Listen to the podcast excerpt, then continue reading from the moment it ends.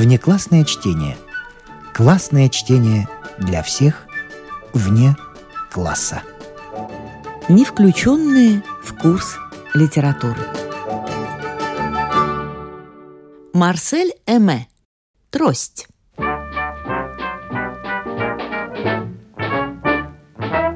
Супруги Сорбье решили воспользоваться погожим воскресным днем и совершить небольшую прогулку. Мадам Сорбье крикнула в окно своих сыновей, Виктория и Фелисьена. Они играли на улице и швыряли друг другу в лицо комья грязи и всякие очистки. Они любили буйные игры, которые приводят в отчаяние матерей. «Наденьте костюмы!» — сказала она. «Мы идем гулять! Сегодня такой солнечный воскресный денек!»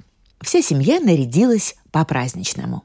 Виктор и Фелисьен с нескрываемым отвращением влезли в матросские костюмчики. Они мечтали о длинных брюках, которые им предстояло надеть только в день конфирмации вместе с настоящими серебряными часами. Отец нацепил крахмальный воротничок и бабочку. Прежде чем надеть пиджак, он озабоченно посмотрел на левый рукав и сказал жене. «Матильда, послушай, а что если мне снять креповую повязку?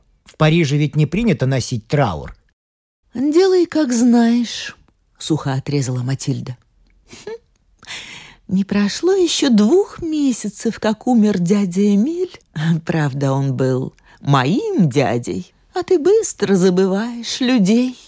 «Матильда, ты же знаешь, твой дядя Эмиль говорил, дорогие дети, когда я умру...» «Ну, конечно, ты не обязан уважать моих покойников. Но вспомни, я носила траур по всей твоей родне. За восемь лет, что мы женаты, я почти не вылезала из черного платья». Сорбье с недовольным видом покачал головой и не нашелся, что ответить. Отказавшись от своего намерения, он натянул пиджак. Однако он не испытывал той добродетельной радости, которая обычно сопутствует самопожертвованию. Стоя перед зеркальным шкафом и уныло разглядывая свое отражение, он сказал со вздохом. «Ой, видишь ли, очень уж она бросается в глаза. Будь пиджак потемнее, тогда еще куда ни шло. Сорбье отнюдь не был франтом. В будни он преспокойно ходил на службу в поношенном, даже заплатанном костюме. Но он вполне резонно считал, что в воскресенье надо быть одетым элегантно. В самом деле, если знаешь, что дома у тебя есть выходной костюм, как-то легче переносить грубое обращение начальства. Это вопрос человеческого достоинства – а никто не станет отрицать, что креповая повязка нарушает изящество костюма. С другой стороны, траур есть траур. Возражать не приходится, особенно человеку семейному. Тем временем Виктор и Фелисьен играли в прятки под обеденным столом, хотя им не раз объясняли, что это не игра для комнат, Случилось так, что компотница упала на паркет и разбилась. На шум прибежала мать, наградила пощечиной первого, кто попался ей под руку, а другого заперла в уборной. Теперь, когда они были в разных местах, можно было одеваться спокойно, не опасаясь катастрофы. Возвращаясь в свою комнату, она увидела, что ее муж сидит в кресле, поглаживая жесткую щетину усов, и смотрит в потолок с блаженной улыбкой. «Что ты уставился в потолок?» Чему ты улыбаешься? Опять что-нибудь придумал?» Мне захотелось. Представь себе, Матильда, у меня явилась мысль.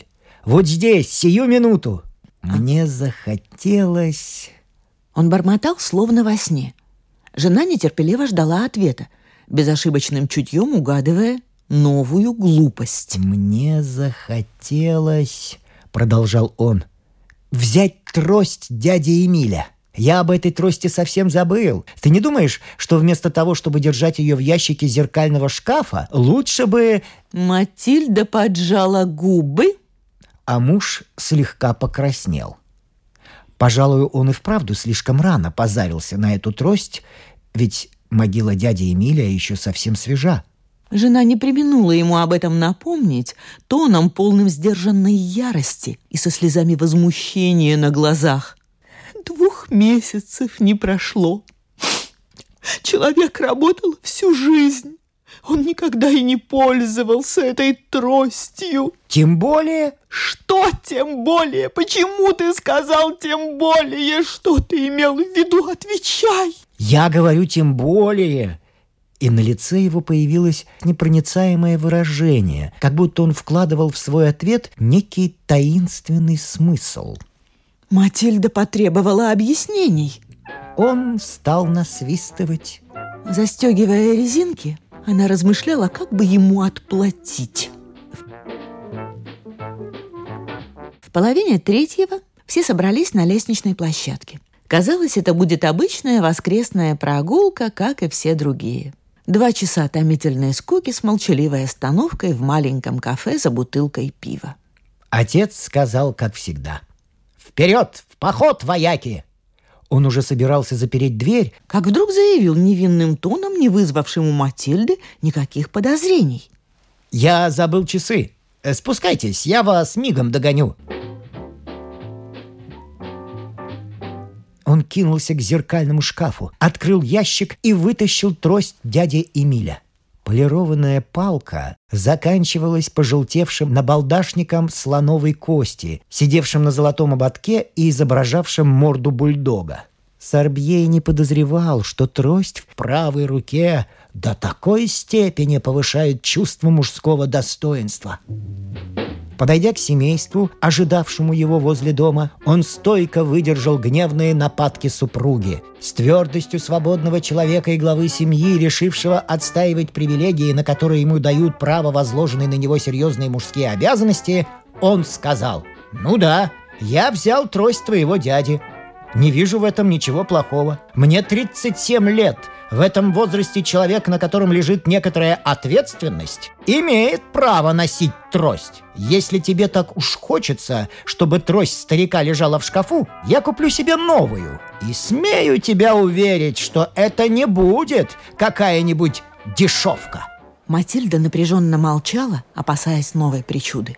Вот так сперва покупают трость, потом, войдя во вкус, швыряют деньги направо и налево, заводят любовниц. Впервые за несколько лет она посмотрела на мужа с восхищением и страхом.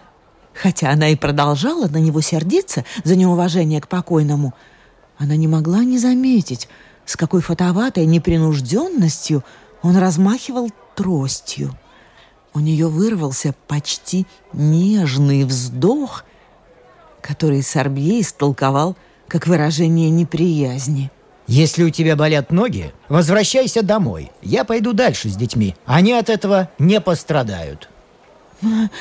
«Дело не в моих ногах. Но почему ты говоришь, что дети...» «Ты думаешь, я не сумею погулять со своими детьми?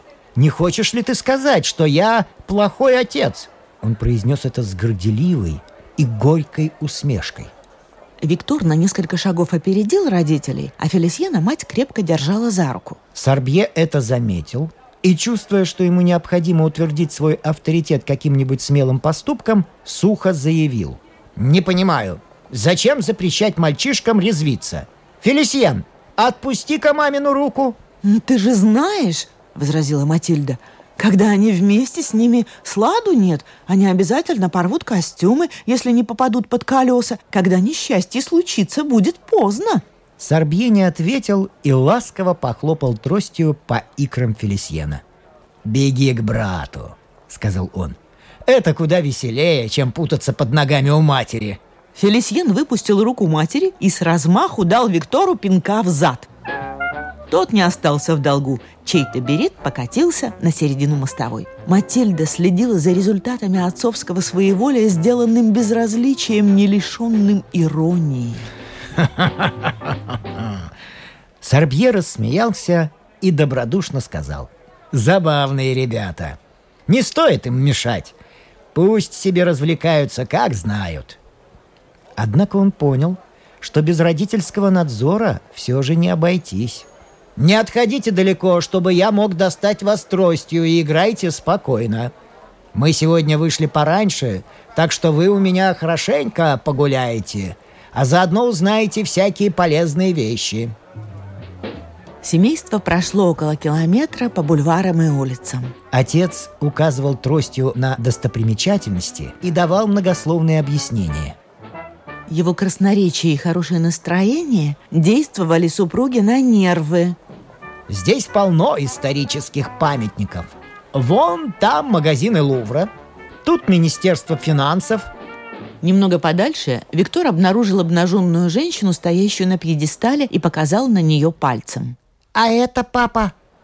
Отец досадливо поморщился и ответил сердито. «Эта женщина... А что ты остановился, как вкопанный?» И он ткнул Виктора кончиком трости. Он был шокирован, что его сын в таком юном возрасте интересуется голой женщиной. Но он тут же забыл об этом и, подтолкнув локтем жену, сказал тоном, в котором чуть проскальзывал игривый упрек. «Эта женщина чертовски хорошо сложена. Видна рука настоящего художника. Ну, взгляни-ка, а!» Матильда думала о своих далеко не безупречных формах, которые она с трудом втискивала в корсет, и на лице ее появилось страдальческое и укоризненное выражение – Сорбье подлил масло в огонь, сладострастно причмокнув языком. «Чертовски хорошо сложена. Неужели ты станешь спорить? Лучшей фигуры и представить себе нельзя». Матильда отвечала невнятным бормотанием, выражавшим не столько несогласие, сколько целомудренный протест. Сорбье возмутился, как будто его обвиняли во лжи. Неодобрительных замечаниях жены Ему чудилось скрытое желание подорвать тот неоспоримый авторитет, который придавал ему трость дяди Эмиля. Схватив Матильду за руку, он стремительно подтащил ее к подножию статуи. «Посмотри на линию бедра! Посмотри на живот! Ну, как?» Чуть выпуклый. «Вот таким и должен быть живот! А грудь? Что ты скажешь про грудь? Ты видела что-нибудь подобное, а?» У Матильды в глазах стояли слезы.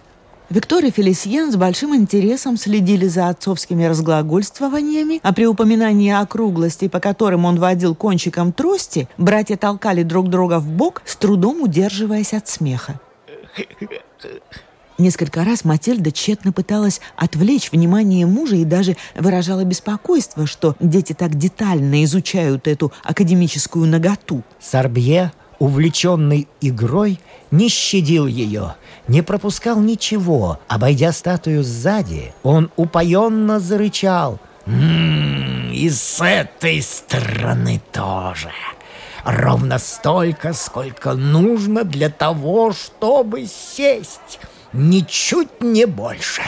Его трость очертила два полушария, словно выделяя объект его восхищения. Виктор и Фелисиен, красные как раки, давно уже делали неимоверные усилия, чтобы подавить душивший их смех. Но тут они не выдержали и разразились каким-то булькающим хохотом, который вырывался из носа и от которого судорожно вздрагивали их плечи.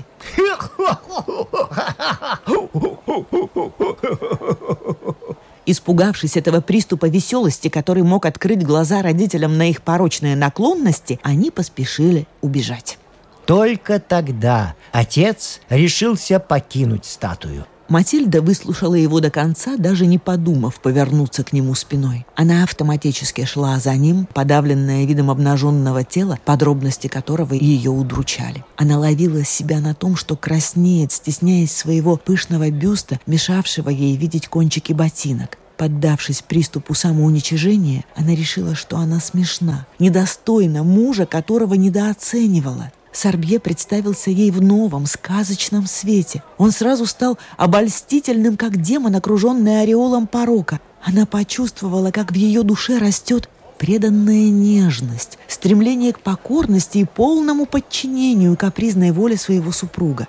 Однако она постаралась ничем не выдать этот душевный переворот. Она гордо выступала с мрачным лицом, не нарушая благоразумного молчания и предоставив мужу отчитывать детей. Щеки ее покраснели от натуги, ибо она старалась не дышать и втягивала свой обширный живот, не замечая, что от этого еще сильнее выпячивается грудь. Впрочем, Сорбье не обращал на нее ни малейшего внимания. Разгоряченный страстными похвалами, которые он только что расточал каменной ноготе, он повторял некоторые фразы, на его взгляд, особенно удачные, и с удовольствием вспоминал отдельные детали статуи. Несколько раз Матильда слышала, как он произносил отрывистым голосом. «Бедро, плечо, живот, лодыжки». Ей на минуту показалось, что он сочиняет какой-то особенный рецепт мясного бульона. Не в силах дальше притворяться равнодушной, она сказала ему с горечью, хотя тихо и без всякой злобы. «Не знаю. Может быть, ты раньше притворялся, но ты никогда не позволял себе говорить со мной о таких гадостях. С тех пор, как ты взял в руку тросточку дяди Эмиля, ты уж очень зазнался. Будь бедный дядя еще с нами, он бы тебе объяснил, в чем обязанности мужа и отца. Недовольствуясь тем, что он вкусил прелести разврата, Сорбье упивался своей жестокостью и равнодушием. Он смерил Матильду сострадательно-ироническим взглядом и кончиком трости очертил в воздухе нечто вроде опухоли оскорбительных размеров. Он покачал головой, как бы говоря, «Да нет, дорогая моя, где уж тебе? Посмотри на себя, сравни». Это было так ясно, без слов, что щеки Матильды побагровели от обиды. Она решила отплатить той же монетой. А в конце концов, мне наплевать. Говорю я это больше ради детей и ради тебя самого, потому что ты, может быть, не отдаешь себе отчета, как ты смешон. Ты не первой свежести, и красавцем тебя не назовешь. Мне это еще вчера утром говорила консьержка, когда я возвращалась из аптеки с бандажом для твоих вен. Ну, конечно. О, эта гнусная старуха дважды пыталась меня поцеловать на лестнице. Но я ей сказал, уж если мне вздумается изменять жене, в Париже, слава богу, нет недостатка в красивых девках. При некотором опыте Сорбье многозначительно усмехнулся. «За выбором дело не станет». В эту минуту мимо них проходила красивая женщина, и Сорбье встретился с ней глазами. Неожиданно для самого себя он с галантной улыбкой приподнял шляпу. Изумленная молодая женщина наклонила голову и даже чуть-чуть улыбнулась. У Матильды помутилась в голове. Ее рука вцепилась в плечо Сорбье. «Это женщина? А кто эта женщина? Я никогда ее не видела у нас и вообще нигде не видела. Я хочу знать, где ты с ней познакомился?» Сорбье ответил не сразу. Похоже было, что он силится придумать отговорку. Матильда настаивала, не помня себя от злости. «Не знаю», — промямлил он смущенно. Я был с ней знаком когда-то. Точно не помню. Семейство покинуло Тюэлерийский сад и направилось к бульварам по улице Руаяль. Когда они проходили мимо кондитерской, Фелисьен стал жаловаться на голод, а Виктор заявил, что он еще голоднее брата. У нее лопнуло терпение, и на детей посыпались пощечины. Они еще громче захныкали и заскулили. У самой Матильды глаза были красные и опухшие. Прохожие с жалостливым любопытством смотрели на скорбную мать, которая тащила за собой двух заплаканных детей. Сарбье не желал ничего замечать. Он ушел упругим шагом, с порозовевшими щеками, оборачиваясь лишь для того, чтобы проводить быстрым внимательным взглядом промелькнувший женский силуэт. У террасы одного кафе он остановился, поджидая семейство. «Зайдем, выпьем чего-нибудь», — сказал он. «У меня в горле пересохло. И потом людей посмотрим, женщин». Матильда заглянула на террасу. Шикарные плетеные кресла, все одинаковые, зеркала, строгая форма официантов и важная осанка метрдотеля внушали ей беспокойство. Обычно послеобеденные воскресные прогулки завершались в каком-нибудь захудалом кафе, пропахшем опилками и кислым вином. В маленькой уютной забегаловке, как ласково говорил Сорбье, где хозяин собственноручно подавал бутылку пива. Матильду пугали цены этого шикарного кафе. Она подумала, что муж ее вступил на скользкий и опасный путь. а Сорбье уже подталкивал ее. Она сопротивлялась. «Послушай», — сказала она, — «это большое кафе. Мы в такие никогда не ходим. Ты ведь знаешь». Кафе как кафе. Можно подумать, что ты никогда ничего не видела. Я это кафе знаю как свои пять пальцев. Матильда прошептала со смиренной и робкой улыбкой. «Будь мы одни, без детей, тогда понятно. Такую прихоть можно бы себе позволить. Давай лучше в другой раз». Сарбье нервничал. Ему казалось, что посетители кафе потешаются над колебаниями его жены. «Если ты не хочешь зайти, возвращайся с детьми домой, а я хочу пить!» Не дожидаясь решения Матильды, он протиснулся между двумя рядами столов, и семейство последовало за ним. В последнем ряду двое встали из-за столика, и Сорбье тут же им завладел. Он заказал аперитив для себя и содовую для детей.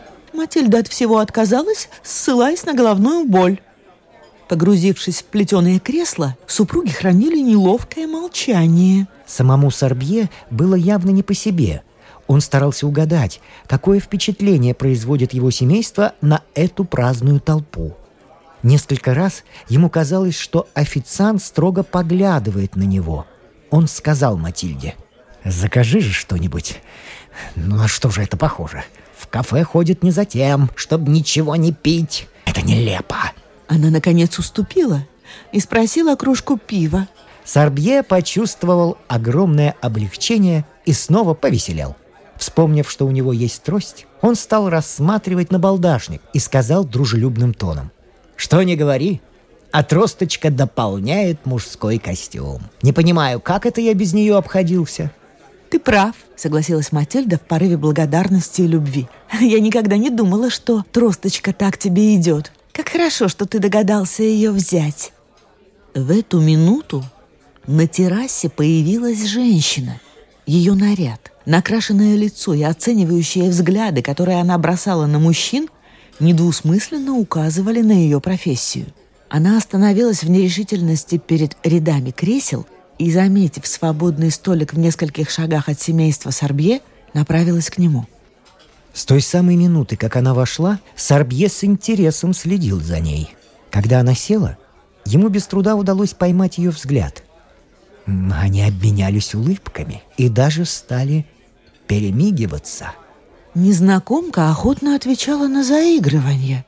Видя, что Сорбье совершенно беззастенчиво на нее заглядывается, она, очевидно, решила, что Матильда ему не жена.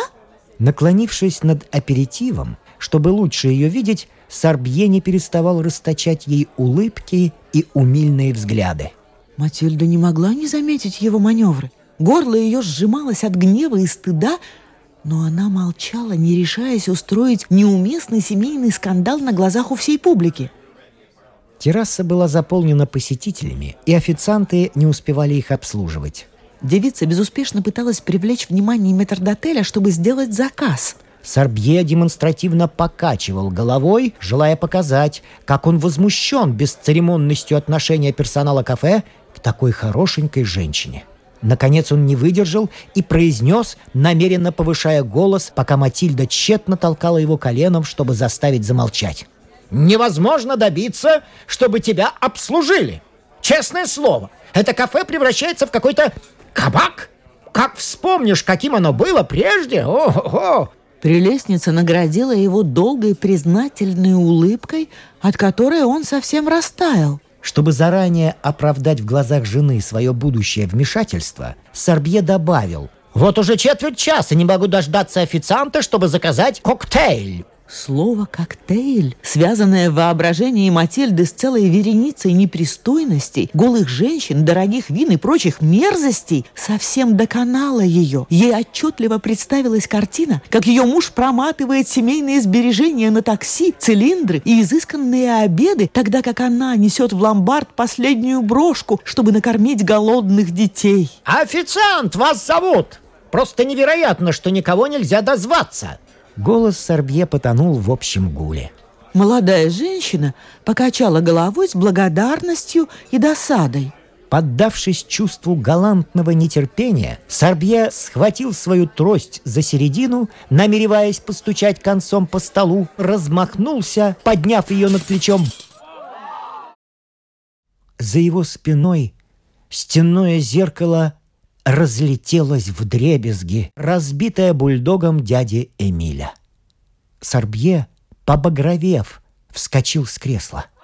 Вокруг него поднялся гвалт. Люди смеялись, возмущались, обменивались мнениями. Мужчина за соседним столиком сердито жаловался, что осколки стекла попали ему в аперитив. Посетители забавлялись отчаянием виновного, который держал свою трость, как ружье, обеими руками, словно отдавая честь. Матильда, которая только что сидела съежившись от отчаяния, почувствовала, что жизнь не так уж плоха. Испуг Сорбье, его оторопелый вид вливали в нее новые силы. Ее поникший бюст величаво расправился. Она слегка привстала и с жестоким смешком прошипела на ухо мужу, не обращая внимания на свидетелей драмы, которых рассмешило ее вмешательство. «Пятьсот франков! Вот во что нам обходятся твои сумасбродства!» Ради подлой твари, которая зарилась только на твои деньги. Управляющий прибежал на место происшествия. Вызвали полицейского. Сорбье назвал свое имя, профессию, предъявил документы. Он стоял постаревший, осунувшийся и беспомощно лепетал. «Господин полицейский, я не нарочно. Это трость дяди Эмилия. Я хотел позвать официанта».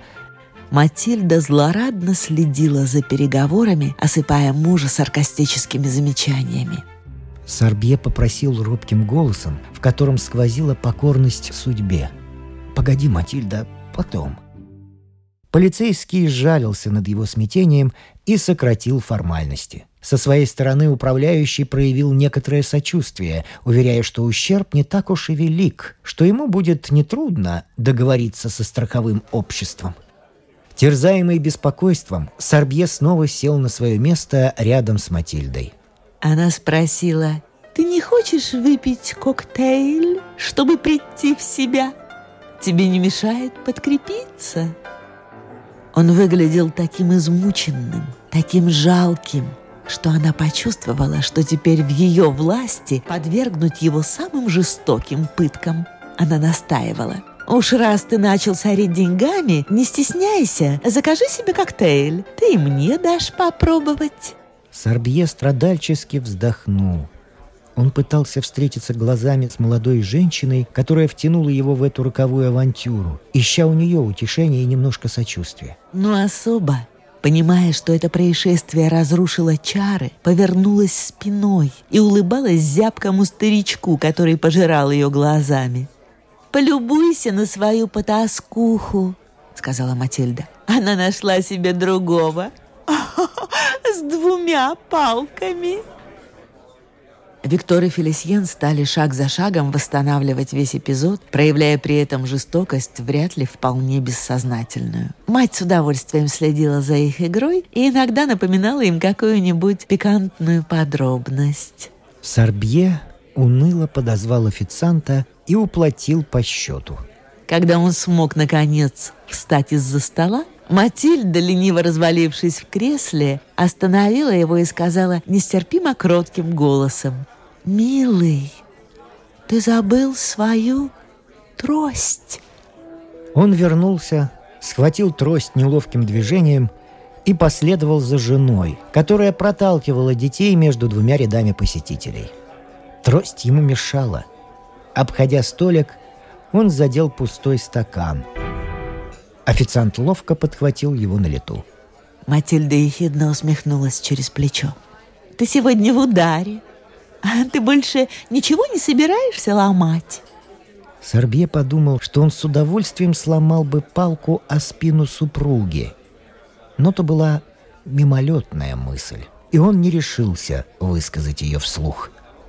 Покидая террасу, он успел с горечью заметить, что потаскуха встала и пересела к старику – Матильда, от которой ничего не ускользало, язвительно отметила комизм ситуации. Но жажда мести, бурлившая в ее душе, заставила ее отбросить иронический тон. Она впилась взглядом в глаза мужа и сварливым голосом, столь привычным для слуха Сорбье, приступила к допросу. Мне скажешь, наконец, почему ты позволил себе взять эту трость? Трость, которая тебе даже не принадлежит. Сорбье сделал неопределенный жест. Он сам не знает. Матильде захотелось ударить его по щеке. Трость не берут просто так, без причины. Я требую, чтобы ты мне объяснил, зачем ты взял трость дяди Эмиля. Она стояла, ухватившись за борт его пиджака. Сорбье понял, что она не отстанет, пока не добьется ответа. Он стал честно копаться в самых тайных закоулках своей души и, ничего там не найдя, отдался поэтическому вдохновению в надежде утихомирить гнев супруги. Ну что я могу сказать? Солнце. Вот именно солнце, понимаешь? Когда я увидел, какая прекрасная погода, на меня нашло какое-то весеннее настроение. Трудно сказать, откуда берутся весенние настроения. Ха-ха-ха! Матильда деланно расхохоталась. А он жалобно повторял. «Ну да, да, весеннее настроение, если бы ты могла понять». Она подтолкнула его, чтобы заставить идти дальше, как будто он стал простым автоматом, и процедила сквозь зубы. «Дай срок, голубчик. Я тебе покажу весеннее настроение. Не воображай, что я забыла твое давишнее поведение». Пока шел этот допрос, Виктор и Фелисьен не применули воспользоваться предоставленной им свободой. Родителям пришлось ускорить шаг, чтобы догнать их в толпе гуляющих. Матильда сказала одному из мальчиков. «Иди сюда, дай руку отцу и смотри, чтобы он держал тебя крепко». Сорбье послушно взял сына за руку и пошел быстрее.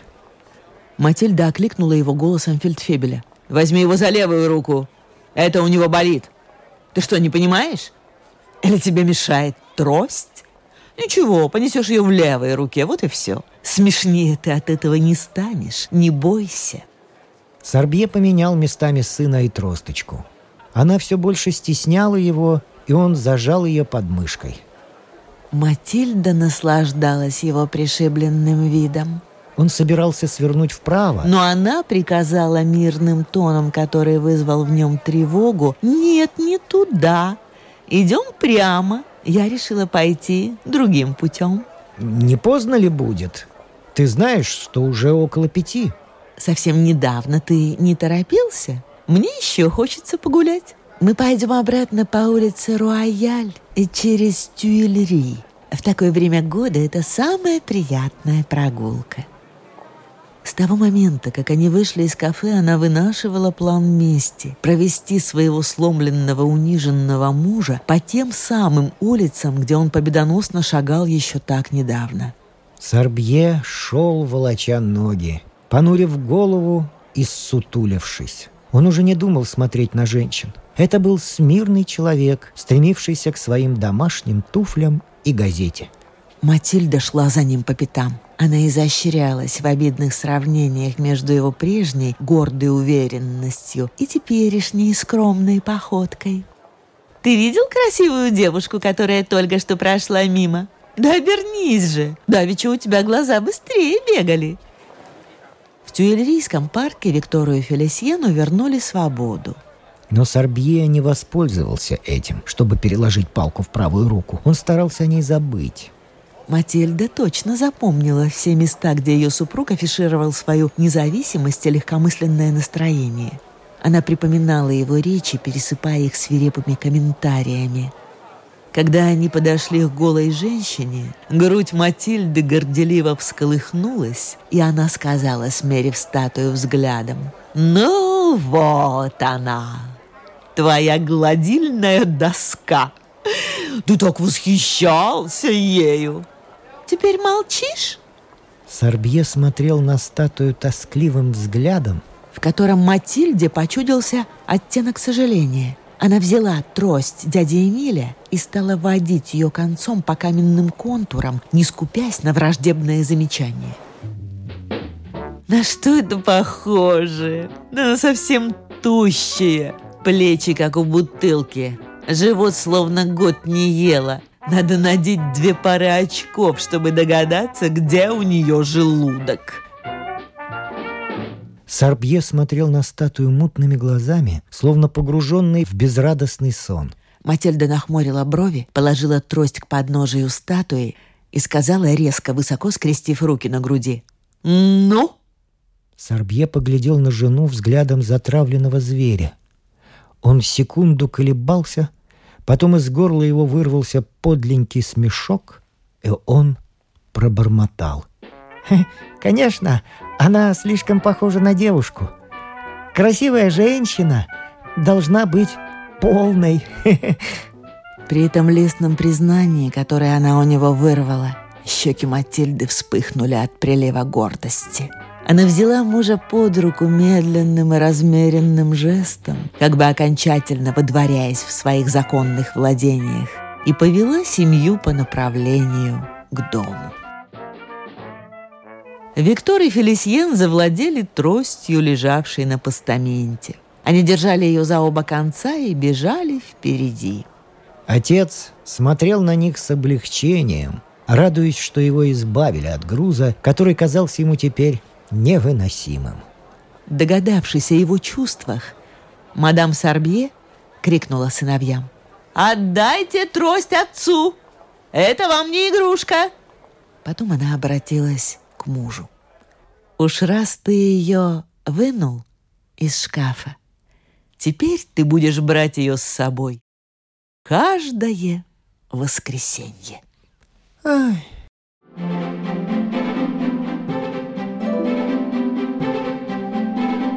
С вами прощаются актеры Наталья Щеглова и Вадим Гросман.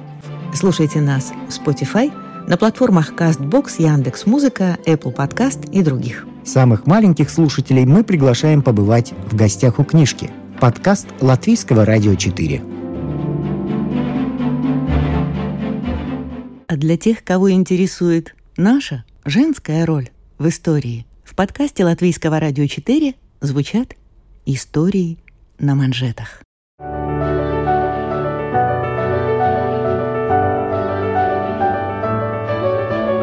О знаменитых дамах своего да и нашего времени, о тех, чья жизнь стала отражением эпохи, об участницах или свидетельницах поворотных моментов в истории человечества, истории на манжетах – этот и другие подкасты Латвийского радио 4 вы найдете в Spotify, а также на платформах CastBox, Яндекс.Музыка, Apple Podcast и других.